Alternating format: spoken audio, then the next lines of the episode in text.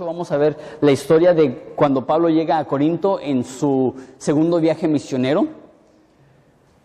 Entonces, eh, mientras que ustedes abren sus Biblias a ese pasaje, eh, primera, perdón, eh, Hechos 18, versículo 1, yo voy a empezar en oración. Padre, te damos tantas gracias porque nos has puesto, como vimos la semana pasada, en este tiempo y en este lugar, porque quieres que te conozcamos, quieres que te veamos y quieres que seamos transformados por ti. Pero también sabemos que hay mucha necesidad en esa ciudad. Tantas personas que no te conocen, tantos jóvenes perdiéndose, tantos matrimonios acabándose, tantas familias separándose. Padre, ayúdanos a hacer luz en tinieblas, a llevar las buenas nuevas de tu evangelio a cada rincón. Porque sabemos que hasta que te encontremos a ti, realmente no tendremos descanso para nuestra alma. Pero tú dices, venid a mí todos los que están cansados y trabajados, y yo os haré descansar. Queremos hallar ese dulce descanso en ti. Y queremos llevar a personas a tus pies para que ellos también puedan hallar ese dulce descanso. Es en el nombre de tu Hijo precioso que pedimos esto. Amén. Se me hace interesante al estudiar el libro de Hechos que es un poco repetitivo. Es casi la misma historia vez tras vez tras vez. Llega Pablo a una ciudad, predican en una sinagoga, se molestan las personas, lo meten a la cárcel, lo golpean. Es una historia muy repetitiva. Y yo creo que el autor de Hechos, Lucas, lo hace a propósito porque quiere engranar en nosotros una verdad muy importante. Y de hecho, no solamente en Hechos, pero sin importar el libro de la Biblia que estemos estudiando, yo tengo como fin y meta personal eh, tener dos enfoques en esas predicaciones, en todas las predicaciones que se dan aquí. Uno es recordarnos domingo tras domingo que tenemos un gran Salvador en Jesucristo. Yo quiero que eso se predique cada semana. Y la segunda cosa que quiero que se mencione cada semana es que hay mucha necesidad a nuestro alrededor y el motivo que necesitamos un gran Salvador es porque hay una gran necesidad. Y eso es lo que vemos en, en Hechos, vez tras vez tras vez. Hay una gran necesidad. Pablo está yendo de ciudad en ciudad predicando el Evangelio porque él entiende que Jesús es un gran Salvador y hay una necesidad impresionante aquí en nuestra ciudad. Tuve el, privilegio ayer de estar, ayer y antier, de estar en una conferencia de matrimonios y de hecho estuve con dos amigos muy queridos de la iglesia esta Fermín Cuarto, pastor de Semilla de Mozaza DF, y Héctor Hermosillo, que acaba de venir de Chicago a Anaheim a plantar semilla de mozaza. Anaheim, si tienen familiares, familiares que viven en Orange County, Anaheim, esa zona, eh, habla conmigo para ponernos en contacto con él. Él está a punto de lanzar esa iglesia en unos cuantos meses, y de hecho, nada más, nada que ver con el estudio, pero ya eh, Fermín va a venir a predicar en julio y Héctor va a venir a predicar en septiembre. Entonces, para que vayan marcando sus calendarios, porque va a ser de muchísima bendición. Pero estuve en la conferencia de matrimonios y salimos de allá casi a las 10 de la noche y era en Murrieta, como, no sé, hora y media de la frontera. Entonces íbamos llegando a Ensenada, ya eran como las doce y media, casi una de la noche. Y se me olvidó lo del carnaval, entonces me debí de haber venido por la calle 10 pero me vine por el Boulevard Costero y me metí ahí por, este, se me hace que es la Ruiz, la calle del Papas y, todo eso, y un tráfico así horrible y dije, que me voy por la primera o me voy por el Bajío, y dije, no, pues las dos van a estar igual de podridos ahorita, entonces, este, y no pude creer la cantidad de gente que había.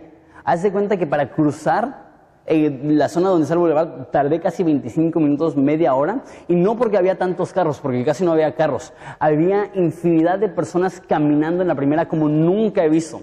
Y la gran mayoría, el 95% de ellos se veían de una edad universitaria. La gran mayoría de ellos tenían sus cervezas y estaban vestidos con, muy poquita ropa y, el friazo y les valía así, este, y vi eso y yo digo, esa es nuestra ciudad. Para muchos de ustedes, estos son sus amigos en la escuela. Para muchos de ustedes, estos son sus hijos. Y, cuando vi esto, la gran cantidad de gente que está buscando llenarse en ese ambiente, hubo un fuego ardió en mi corazón que yo digo, necesitamos hacer algo. Hay tantas personas en esta ciudad y no los juzgo. A lo mejor tú estás aquí y tú eres un joven y estás, eh, llegaste con la cruda de tu vida y estás diciendo, no sé qué hago en una iglesia ahorita, no te juzgo, porque si yo no tuviera Cristo, probablemente me intentaría refugiarme en algo parecido, pero espero que puedas escuchar porque te voy a presentar una mucho mejor, una alternativa mucho mejor, que eso es hallar tu satisfacción en alguien que no te va a desilusionar y alguien que no te va a desamparar y alguien que no te va a dejar mal y ese es Jesucristo. Pero deja digo esto y a lo mejor se va a escuchar un poco fuerte, pero sí lo creo. Si puedes ver tantas personas en Ensenada y si puedes ver tanta necesidad en Ensenada y no hay algo en ti que se prende, que arde, que dice necesitamos hacer algo, me tendría que preguntar si estuviera en, en tu lugar, si realmente conozco a Dios, si realmente tengo el Espíritu Santo dentro de mí porque se me hace que es imposible tener el Espíritu Santo dentro de ti y ver esa necesidad y quedarte con los brazos cruzados y ser apático.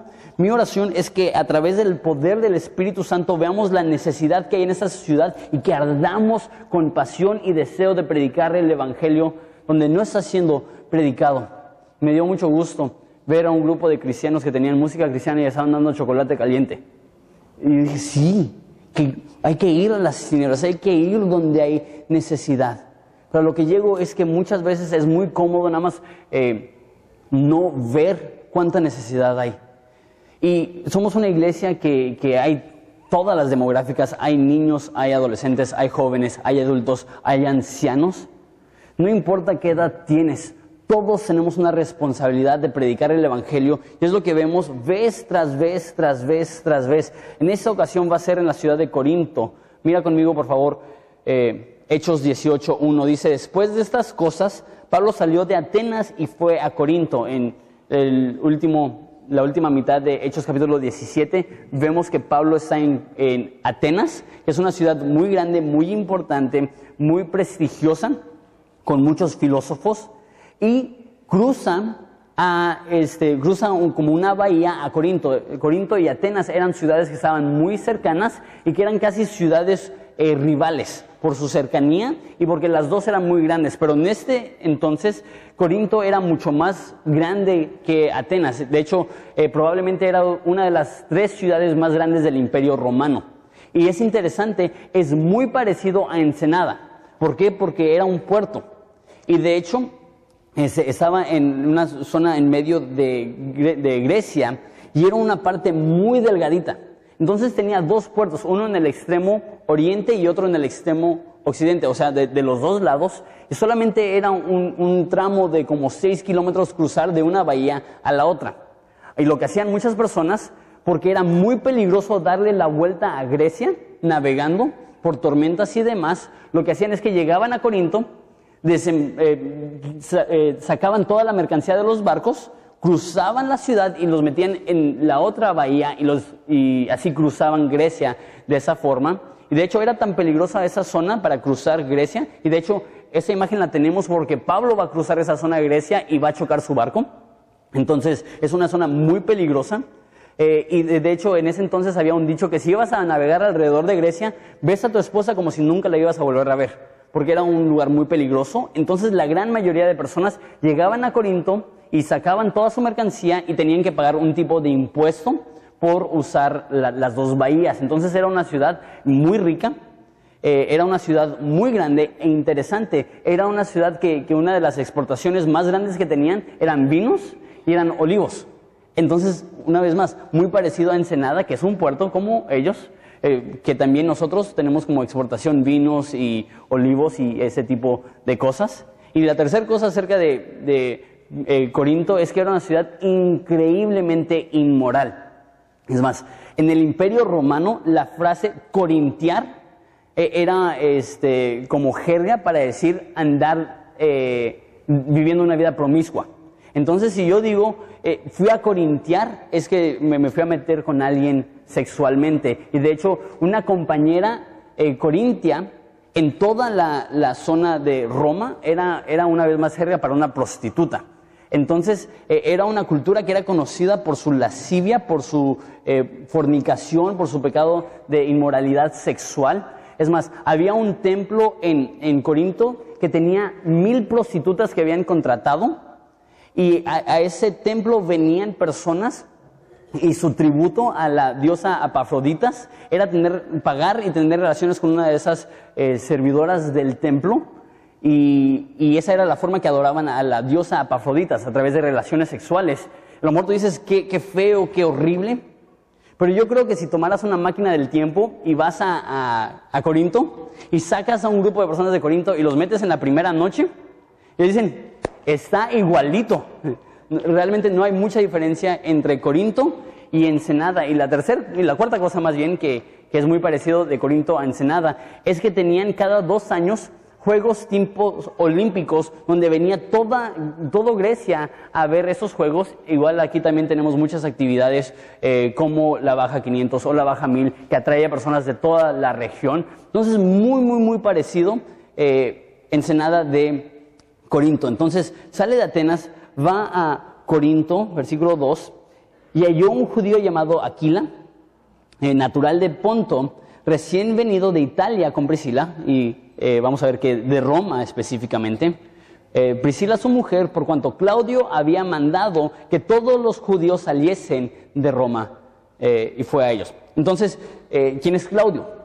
Claudio es el emperador en ese entonces de Roma, era el César, era el hombre más poderoso del reino más poderoso en la historia de la humanidad hasta ese momento. Y él era un hombre que su poder le llegó a la cabeza y su título que él se dio es yo soy Señor de señores. Y no llegó nada más a ese nivel. En las, las monedas de- del imperio romano tenía su rostro y tenía grabado en la moneda Señor de señores. Entonces ese cuate no tenía un problema de autoestima. Al contrario, él se creía un dios. Y cerca del final de su imperio, en el año 49 después de Cristo, que es cuando sucedió esto, él construyó un templo en Roma con una estatua enorme de él y la inscripción ya no era Señor de señores, la inscripción era Dios de dioses. Entonces, él creía que él era el Dios que estaba sobre todos los dioses y que él tenía que aprobar cualquier Dios que se adoraba en Roma. Entonces, están los judíos y están los cristianos que dicen, hay un solo Dios que está sobre todos los dioses. Su nombre es Jehová. Dice Claudio, no. Su nombre no es Jehová, su nombre es Claudio. Yo soy Dios de dioses, yo soy Señor de señores, yo decido, aquí mis chicharrones truenan, básicamente. Y corre a todos los judíos de Roma, ¿por qué? Porque no es compatible, yo soy Dios y hay un único Dios, y, los corrió.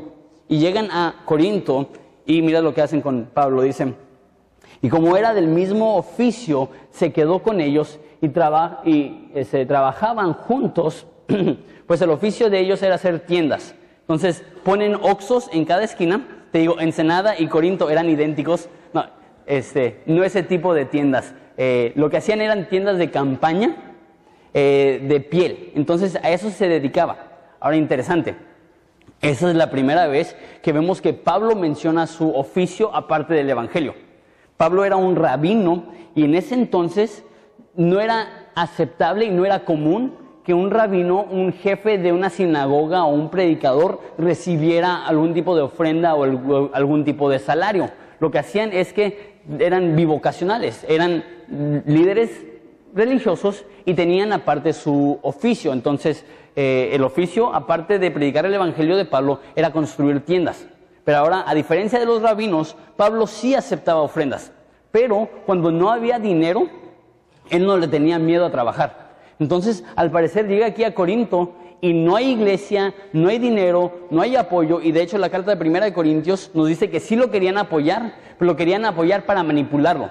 Le querían dar una ofrenda y decir, ok, y ahora tú vas a hacer lo que nosotros decimos y tú vas a decir lo que nosotros queremos. Pablo dijo, no, yo no voy a ser tu empleado, yo estoy sirviendo a Dios. Entonces él, en vez de recibir una ofrenda, un salario, está trabajando y aparte está en el ministerio. Unas cuantas cosas importantes que quiero notar. Eh, es bueno y es muy respetable que un pastor sea bivocacional. Ahora, no es malo que no lo sea, yo en lo personal no lo soy, pero tengo muchos amigos que aparte del pastorado trabajan y ganan eh, dinero sin tener que, recibir ninguna ofrenda o ningún apoyo de la iglesia. Yo creo que eso es eh, muy padre porque te da un testimonio padrísimo, que tú puedes decir, yo no estoy aquí por ganancia personal. "E- esto a mí no, no me ayuda en lo más mínimo, yo estoy aquí porque amo a Cristo. Eso es bueno. Pero también vamos a ver que van a llegar Silas y Timoteo y le van a dar una ofrenda a Pablo y va a dejar de trabajar y se va a dedicar al ministerio de tiempo completo. Entonces yo creo que la, la realidad aquí es si hay dinero para que apoyen al predicador, está bien, la Biblia dice que, que el, anciano que enseña es digno de doble honor. Pero si no hay dinero, el, un pastor no puede decir, o ninguno puede decir, ¿sabes qué? Yo tengo, que, yo tengo fe que Dios va a proveer, entonces no voy a trabajar y, vivir así. Y hay algunas personas aquí que dicen, eh, ¿trabajas? No. ¿Estudias? No. ¿Qué haces? Vivo por fe. No, vives como Nini. Este, eso es diferente. Y de hecho me tocó un, predicador, de hecho brasileño. Entonces eh, este, llegó aquí y ese cuate siempre que he interactuado con él siempre me ha pedido dinero. Es, es- es muy, muy, muy interesante. Realmente no lo conozco, nada más lo conozco de, las veces que ha venido aquí a pedirme dinero. Y una de las veces agarra y dice, ¿sabes qué? No tengo dinero, estoy viviendo por fe, no me puedes ayudar. Y porque ya me han pedido varias veces, le dije, ¿sabes qué? No te podemos ayudar con dinero, pero hay alguna otra forma que te podamos ayudar. Dijo, eh, no, de hecho me dijo, y el motivo que necesito dinero es porque necesito tomar unas medicinas, me salió una infección en el pie, y me están costando algo ridículo. No me acuerdo si eran mil o dos mil pesos a la semana. Así, un chorro de dinero y no tengo dinero porque necesito pagar mil o dos mil pesos a la semana y nos acababan de donar cuatro bolsas llenas de medicina. Entonces dije, órale, qué buena onda, nos acaban de donar cuatro bolsas llenas de medicina, igual y puedes checar a ver si está tu medicina. Dicen, ¿y no tienes alguien aquí que, que la pueda buscar? Y dije, pues no sé qué, medi- ¿no la puedes buscar tú? Dicen, ¿y qué si está caducada? Yo, te estamos ofreciendo medicina. Tengo un amigo que dice gratis hasta patadas. Y, agarra y, dice, no, no, no, quédate con tu medicina. Y yo le dije, ¿por qué tanto? ¿No, no has intentado algo genérico? No sé, ir al doctor Simi. Dijo, por favor, yo ir al doctor Simi. Yo le dije, ok, entonces tienes tanta fe que no trabajas, que si alguien te ofrece medicina, no la recibes y que es imposible que tú uses genéricos porque no, no, no, yo soy un gran siervo de Dios y los grandes siervos de Dios no usan al doctor Simi. Yo ya les compartí la semana pasada que yo uso el doctor Simi, de hecho ahí tengo mi tarjeta de cliente frecuente y... Pero hay muchas personas que dicen, yo tengo fe que Dios va a proveer, no necesito trabajar. La Biblia dice, si no trabajas, no comes. Y eso es lo que pasa con Pablo. Pablo no tiene dinero y ¿qué es lo que hace? Ay Dios, por favor, que caiga dinero del cielo. ¿Es lo que dice?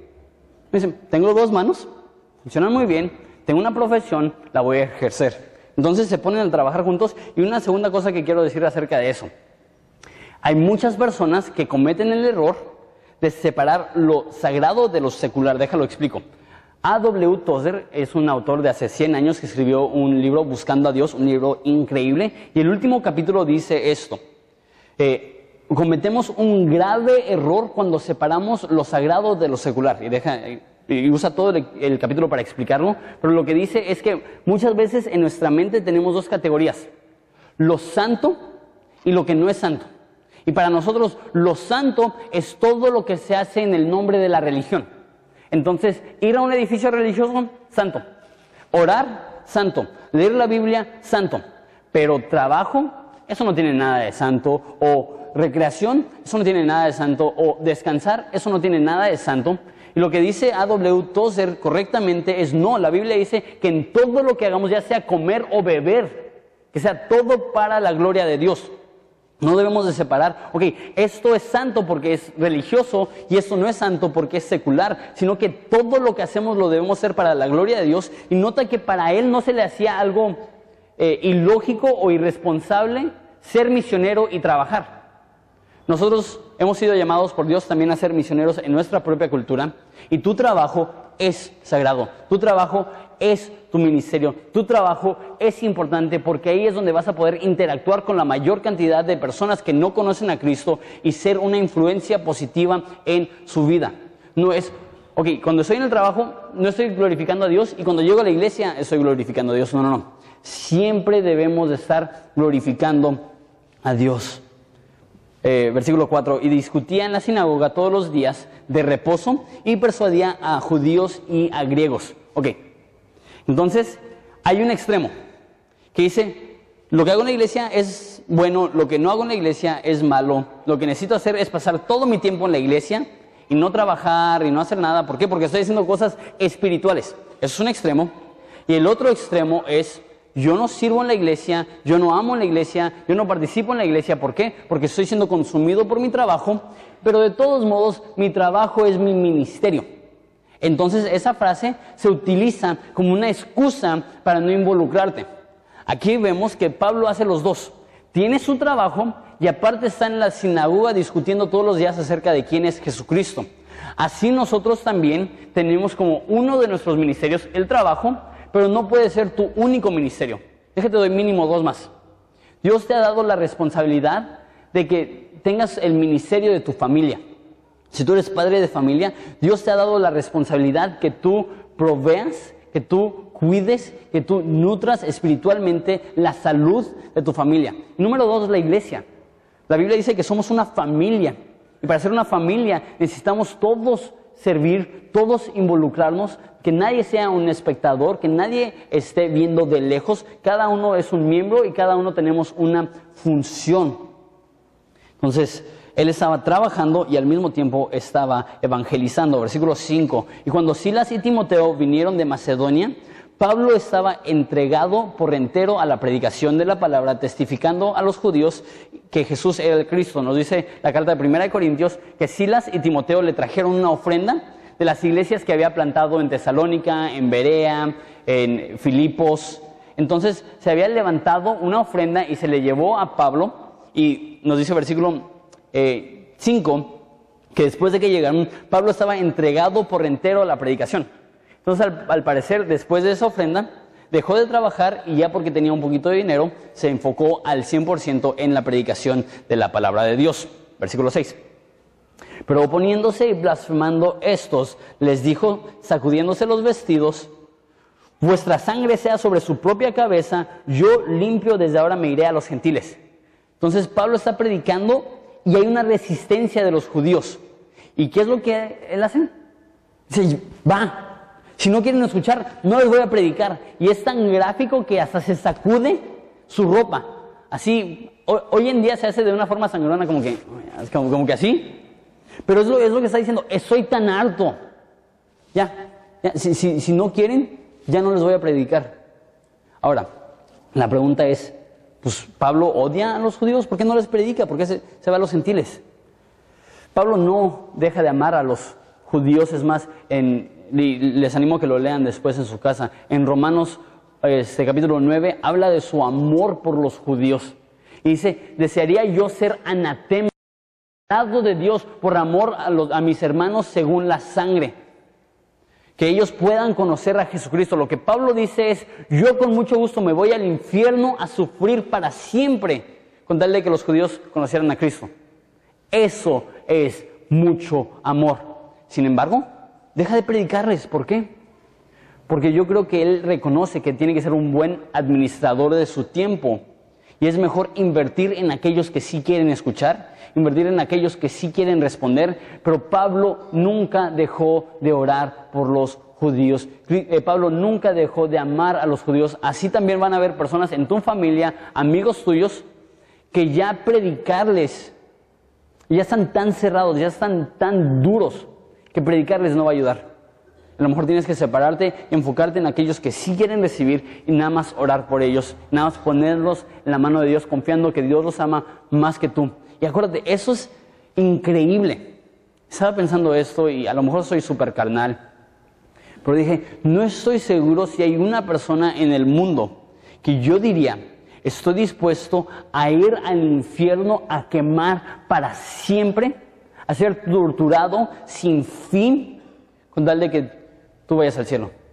Entonces te digo, a lo mejor mi esposa y mi hijo, pero no sé siquiera dar mi vida por ellos con gusto, sin pensarlo. Es más, aún hay probablemente un grupo de personas que con mucho gusto daré mi vida, que me dieran un balazo, no me molestan, pero ir al infierno toda la eternidad, eso es muchísimo más grueso. Ese es el amor que Pablo tiene por los judíos. Entonces no piensen en ningún segundo que, que los odia, pero sí dice, necesito enfocarme en aquellas personas que van a responder positivamente a la predicación del Evangelio. La forma que lo puse aquí es, aférrate, pero no te aferres. Ora por ellos, no te des por vencido, pero si no están respondiendo, es hora de enfocarte en aquellos que sí van a responder. Versículo 7. Y saliendo de ahí, se fue a la casa de uno llamado justo, temeroso de Dios, la cual estaba junto a la sinagoga. Me encanta Pablo. Lo corren, bueno, no, lo corren de la sinagoga, él se va. Cruza la calle y entra a la casa de alguien que se llama Justo. Hola Justo, soy Pablo. Deja de compartir acerca de Jesús. Oye, ¿me prestas tu casa para empezar una iglesia? Es como me encanta Pablo así. Literalmente sale y dice, está junto a la sinagoga. Y ahí empieza su grupo en casa, ahí empieza su pequeña iglesia y ahí empieza a ministrar. Él sale de las personas que son renuentes y va a la persona que está lista de responder y ve fruto inmediato. Ahora, no solamente se convierte justo, pero mira esto. Y Crispo, el principal de la sinagoga, creyó en el Señor con toda su casa y muchos de los corintios, oyendo, creían y eran bautizados. Pablo dice, ya, ya estuvo, ya soy harto. Me voy. Justo, empezamos una iglesia. Vaya y empieza una iglesia. ¿Y qué es lo que sucede? El líder de la sinagoga se convierte. Justo se da por vencido Pablo y se va con justo. Y es justo el momento cuando Dios salva al líder de la sinagoga. Yo creo que Dios hace esto en su sentido del humor por dos motivos. Uno, para convencer a Pablo que él no es el superestrella. Él se había dado por vencido. Ya no puedo. Y él se fue. Y es cuando se fue que Dios salvó este, a Crispo. Entonces, Pablo no podía decir, ya viste, hasta el líder de la sinagoga me sigue. No, Dios salvó a Crispo sin que Pablo fuera el responsable. Eh, eso nos enseña que nosotros no somos responsables por la salvación de nadie, solamente somos responsables por la proclamación del Evangelio. Y la, segunda cosa es que yo creo que Pablo batalla con, no, no creo, Pablo mismo dice en 2 Corintios que él batalla o batallaba con el orgullo. Y yo creo que Dios pone cosas en nuestras vidas para recordarnos eh, que, no somos la gran cosa y que dependamos totalmente de Dios. Y, hay veces que, por ejemplo, predico y hay alguien que llega y, con mucha, este, con, mucha alegría y, con el fin de animar, me dices cosas, dice cosas como, oye, ese domingo estuvo súper padre, no me dormí. Es como que, eh, gracias. Ese, ese domingo no estuvo tan mal. Es como que, mm, no, pues qué, bueno que fue de bendición. Y, y Dios permite que sucedan cosas para, para, bajarnos la espuma un poquito. Para que no nos creamos para recordar, ok, eso no se trata de mí, eso se trata de Él. De hecho, cuando este, estaba recién empezando a pastorear y mi papá todavía era el pastor titular y yo era un pastor asistente, pero estaba predicando casi la mitad del tiempo, me tocó varias veces contestar el teléfono de la oficina y, y me decían, hola, este, ¿quién va a predicar hoy? Y yo decía, no decía yo, decía Jonathan. Ah, ok, nos vemos la semana que viene. Es como que... y Dios, Dios permite cositas así para que recordemos que se trata de Él. Versículo 9. Entonces el Señor dijo a Pablo en visión de noche, no temas, sino habla y no calles porque yo estoy contigo y ninguno pondrá sobre ti la mano para hacerte mal, porque yo tengo mucho pueblo en esta ciudad. Okay. Entonces llega el Señor, y no sé si tu Biblia tiene eso, mi Biblia sí, tiene las letras de Jesús, o las palabras más bien de Jesús, en rojo. Entonces dice ahí, es el Señor. Jesús literalmente viene en una visión y se le aparece a Pablo, y ¿qué es lo que dice? No temas. ¿Qué significa eso? Pablo tenía miedo. Y se me hace muy interesante que no nos dice por qué tenía miedo. No nos dice que a lo mejor tenía miedo porque había tanta maldad en la ciudad que pensaba que nadie se iba a convertir o que este, había tanta oposición que pensaba que lo iban a meter otra vez a la cárcel o lo iban a lastimar. No nos dice por qué tenía miedo. Y yo creo que lo hizo a propósito el autor de Lucas y el Espíritu Santo, porque si hubiera dado el motivo que tenía miedo, nosotros hubiéramos dicho, ah, pero ese no es el motivo que yo tengo miedo, entonces eso no aplica a mí. Yo creo que ese es el motivo que nada más no dice, dice, no tengas miedo. ¿Sabías tú que el mandato más común en toda la Biblia es no temas? Yo creo porque uno de los problemas más grandes que tenemos es el temor. Y a veces nos consumimos por el, eh, somos consumidos por el temor. Mi amigo Jaime Food dice que, que, el temor es crear una historia en tu mente sin anclas y sin, sin anclas y sin realidad. Estaba comentando a su esposa Krista Food este, que había veces que cuando sus niñas estaban empezando a salir y a manejar y, y que llega a las nueve, que llegaban a las nueve y media que no se podía comunicar. Y ya, ya, ya se hacía la idea, ya chocaron, ya se murieron, voy a tener que planear el funeral, voy a comprar estas flores, voy a invitar a esa persona, a esa persona no la voy a invitar. Es como que, ma, estuve fuera media hora. Pero somos todos culpables de eso, ¿no? Me acuerdo hasta yo de niño, una vez que, que este, una de las primeras veces que, que, me dejaron solo con mi hermana en la casa, no me acuerdo qué edad tenía, este, pero mi mamá fue a la tienda, así de, de, de, rapidito, voy por un galón de leche o algo así. Me acuerdo que estaba pensando y, tardó, no sé, unos 20 minutos. Y está tardando mucho, ya murió, ya se murió mi mamá. Así como que, eh, eso es el temor. El temor no tiene que ser real para dar mucho miedo. Es más, la mayoría del tiempo solamente nos los estamos inventando pero el temor es real y todos, o la gran mayoría, si no es que todos, batallamos hasta cierto nivel con temor. Tienes que saber que Dios sabe eso, entonces por eso Dios repite vez tras vez tras vez, no tengas miedo. Me voy a dar tres razones por, el cual, por las cuales no debemos de tener miedo. Primero, no temas, sino habla y no calles. La forma que combatimos el miedo es a través de tener propósito. Le da un propósito. Dice, ve, predica, no tengas miedo. Queremos ser personas que tenemos mucho valor, pero para poder tener valor necesitamos que enfrentarnos con las cosas que nos da miedo y vencerlos. Porque de otra forma no necesitas valor. Yo creo que eso nos demuestra que a la gran mayoría de nosotros nos da miedo compartir de Cristo. Hay muy pocas personas, limitadísimas la cantidad de personas que conozco, que son evangelistas natos.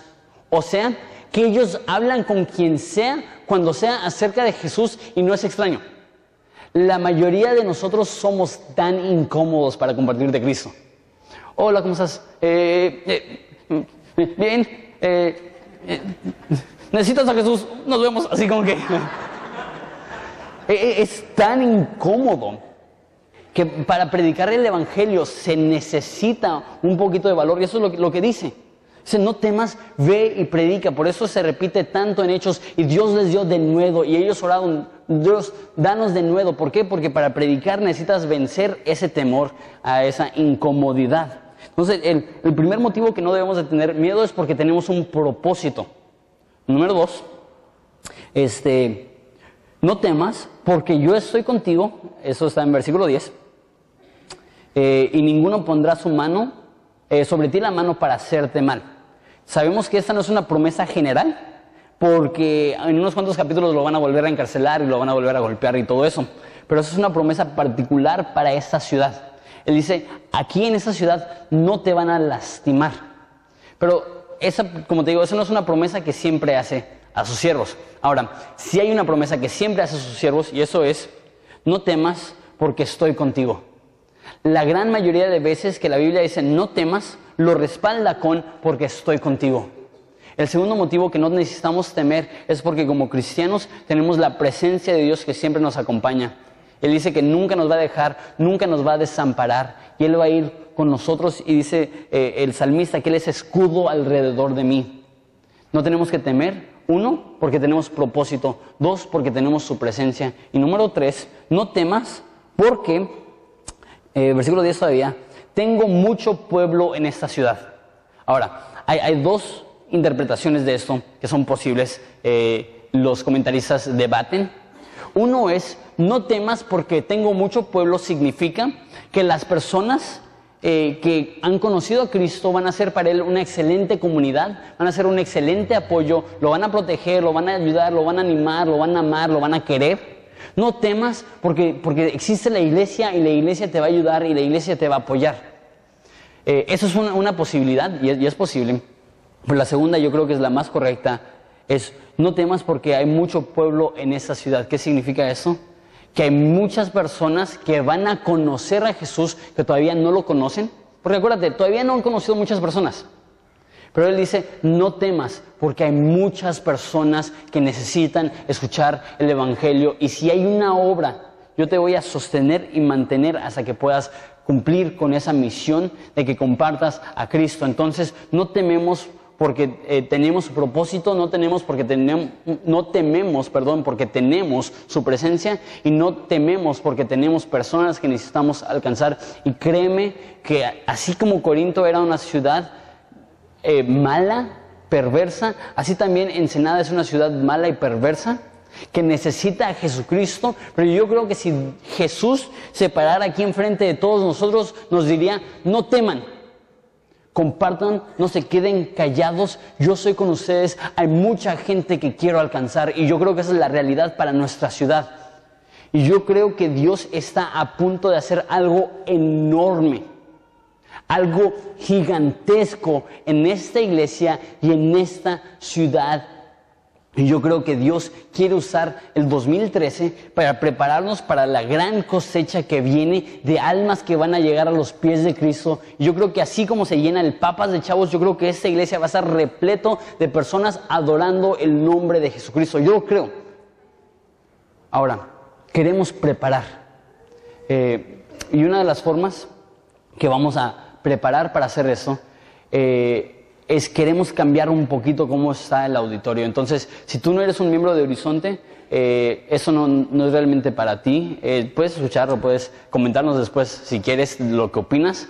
Eh, ahorita tenemos 500 sillas acomodadas y, y funciona, pero el problema es que en el verano hay muchas distracciones. Están abiertas esas dos puertas y se escucha la, música de la iglesia aquí que, amamos y tenemos una relación excelente con ellos. Eh, se ven los niños que están saliendo de los salones para ir al baño, se ve todo el movimiento que está en el estrenamiento. Si alguien llega tarde, todos lo están viendo. Entonces hay muchas distracciones y aparte yo estoy predicando desde enfrente hasta atrás. Entonces para cuando llega el sonido atrás ya está un poco distorsionado, eh, hay mucha desconexión y también este, la plataforma es muy alta. Entonces, para reuniones más pequeñas, sí es eh, algo incómodo. Y a lo mejor tú dices, ¿por qué está tan alta la plataforma? Parece que te puedes aventar de bungee, así de... Eh, lo que hacemos es que tenemos carros estacionados allá abajo. Entonces, lo que vamos a hacer es que vamos a acomodar la plataforma de ese lado. Esa entrada ahí ya no va a ser entrada, sino que va a ser salida de emergencia para que ya no haya distracciones ahí. La entrada principal va a ser por la esquina para los peatones y va a ser el estacionamiento aquí. Vamos a entrar y todos vamos a estar viendo para allá. Y eso va a hacer que uno, el sonido sea mucho mejor, porque no va a haber el rebote, porque las puertas, si están cerradas, van a absorber mucho más sonido. Si están abiertas, el sonido va a salir y no va a rebotar. Las personas que entren no van a distraer y vamos a poder acomodar muchísimas más sillas. Ahorita tenemos 500 sillas y fácil podemos acomodar otras 100. Pero ya teniendo todas las sillas eh, distribuidas así como en, este, media luna, no sé cómo, decirlo, eh, todas distribuidas ahí. Fácil, caben unas 700 sillas y el plan es utilizar bien ese templete alto que tenemos aquí y poner gradas aquí y poner sillas acá arriba como si fuera un balcón. Entonces, haciendo esta remodelación, eh, vamos a tener, vamos a aumentar nuestro cupo de como 600 a como 1000 personas. Entonces, a lo mejor tú dices, ahorita no necesitamos ese espacio. Yo sí creo que pronto lo necesitaremos. Yo sí creo que sí viene esa siega, yo sí creo que sí viene esa cosecha. Entonces queremos ir preparando para eso. Ahora, lo que queremos hacer es ahorrar 200 mil pesos para la remodelación. Nada más voy a decir esto y voy a continuar, no quiero manipular ni nada. Este, vamos a reducir el presupuesto todo lo que podamos para poder ahorrar ese dinero. Pero si entre 500 personas, que es más o menos entre los tres servicios que tenemos, la cantidad de gente que viene a Horizonte, si cada quien da 7 pesos con 50 centavos por domingo más, ahorraríamos los 200 mil pesos sin tener que hacer ninguna rebaja de presupuesto. Entonces, te pido si eres un miembro de Horizonte que consideres aumentar, no sé cuánto das, pero aumentar semanalmente por 7 pesos 50 centavos tu ofrenda. A lo mejor eh, eh, es una coca menos por semana para un, para un provecho eterno. Entonces, una vez más, no estoy manipulando, no estoy diciendo, denos sus millones, porque sé que, no los Ay, este, pero lo que sí estoy diciendo es, si cada uno de nosotros participa, podemos hacer esto. Eh, continuamos con el pasaje. No temas porque yo estoy contigo y nadie pondrá eh, sobre ti la mano para hacerte mal, porque yo tengo mucho pueblo en esa ciudad. No tememos porque tenemos propósito, no tenemos, tenemos porque tenemos su presencia, no, tenemos, no tememos porque tenemos su, eh, eh, porque hay pueblo. Entonces, la forma que, que lo estamos diciendo es que creemos que Dios hará más. Entonces, si puedes poner la imagen otra vez, Josué. entonces queremos que eso sea como que el enfoque de este año, que Jesús tiene más personas que quiere salvar, que Jesús está buscando más adoradores reales y que creemos que Jesús hará más cosas en este 2013 y por eso estamos haciendo lo que estamos haciendo porque creemos que Dios sigue vivo, creemos que Dios venció la tumba y creemos que Dios va a hacer algo que si nos dijeran no lo creeríamos. Continuamos versículo 11. Y se detuvo ahí un año y seis meses ha estado en un lugar tres semanas, en otro lugar un mes, en un lugar unos cuantos días, llega a ese lugar y se queda un año y medio, está bastante tiempo en Corinto. ¿Y qué es lo que está haciendo? Enseñándoles la palabra de Dios. ¿Cómo va a venir esa bendición? A través de la enseñanza de la palabra de Dios. La forma de tener una iglesia saludable es que el enfoque sea la predicación de la palabra de Dios. Versículo 12.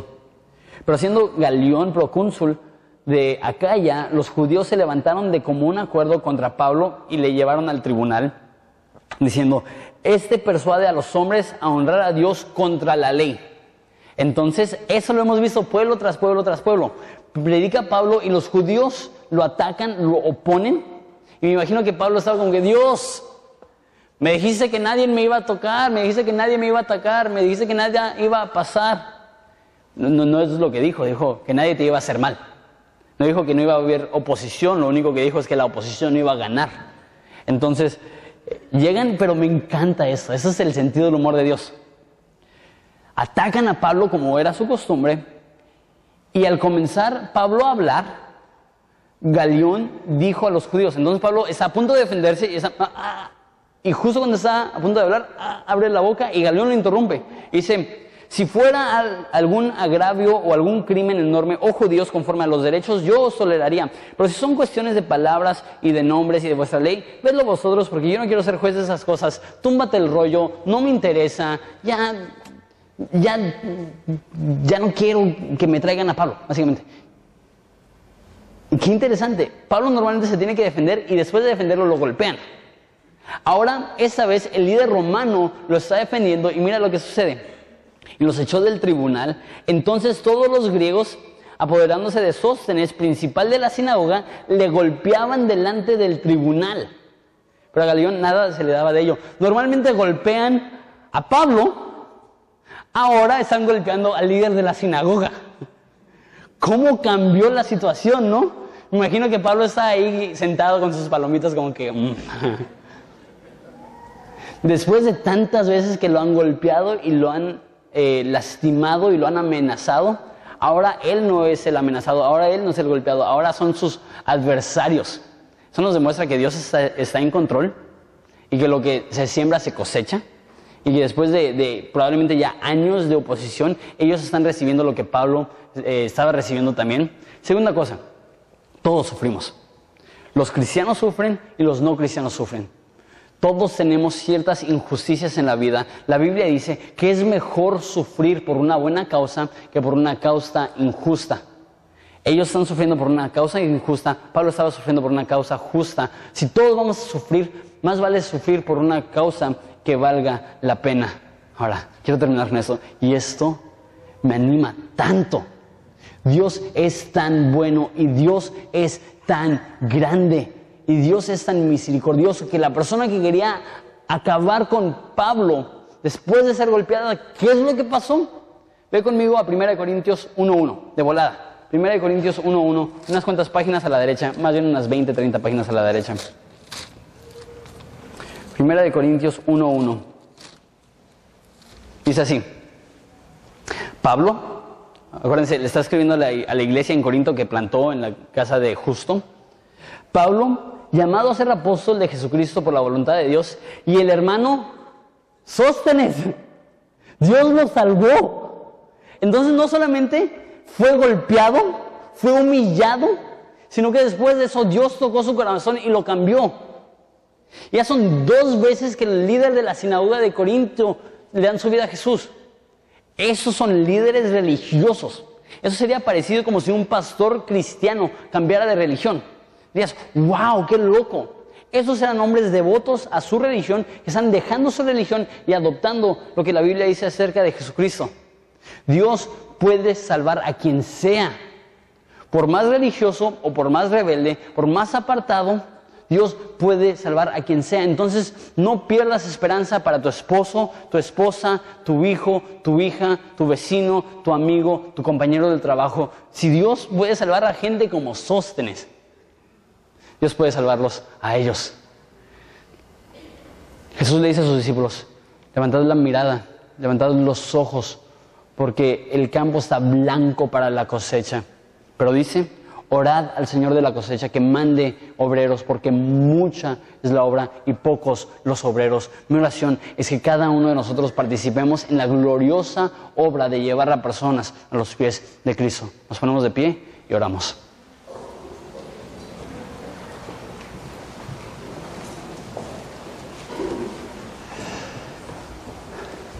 Cristo, te pedimos que nos uses. Queremos ser tus herramientas te damos gracias porque usas aún herramientas oxidadas, aún herramientas que no son las más filosas, para hacer tu voluntad y para avanzar tu reino. En este tiempo particularmente Ensenada está siendo gobernado por borracheras, por inmoralidad sexual. Nos rompe el corazón nos rompe el corazón, porque son las personas que amamos, que en su ignorancia están yendo detrás de dioses falsos, el Dios del placer, y están perdidos. Y una vez más, no los juzgamos, porque nosotros hemos hecho lo mismo, porque intercedemos y pedimos por ellos. Dios toca a cada persona que en esta noche se va a emborrachar pensando que en una botella hay esperanza. Te pido que se levante con una desilusión tan grande que lo lleve a tus pies. Te pido por los hijos, los que están aquí, que en ese tiempo se están emborrachando, se están drogando, están haciendo cosas parecidas. Te pido que abraces a sus papás ellos puedan saber que, eres un Dios bueno a pesar de toda esa maldad. Que tú toques sus corazones, que los hijos pródigos puedan regresar a casa. Te pido por los que están aquí, que son cristianos y sus amigos se están emborrachando, se están drogando, se están perdiendo. Ayúdanos a, a no ser altivos y juzgarlos y decir, tú inútil, ¿por qué haces eso? Sino decir, te entiendo, te entiendo porque es lo que ofrece este mundo, son las aguas que, tiene, pero hay aguas que da Dios, que cuando tomamos no tendremos sed jamás. Y de nuestro interior correrán ríos de agua viva. Hemos tomado, nos hemos saciado. Ayúdanos a compartir. Es en el nombre de tu Hijo precioso que pedimos esto. Amén.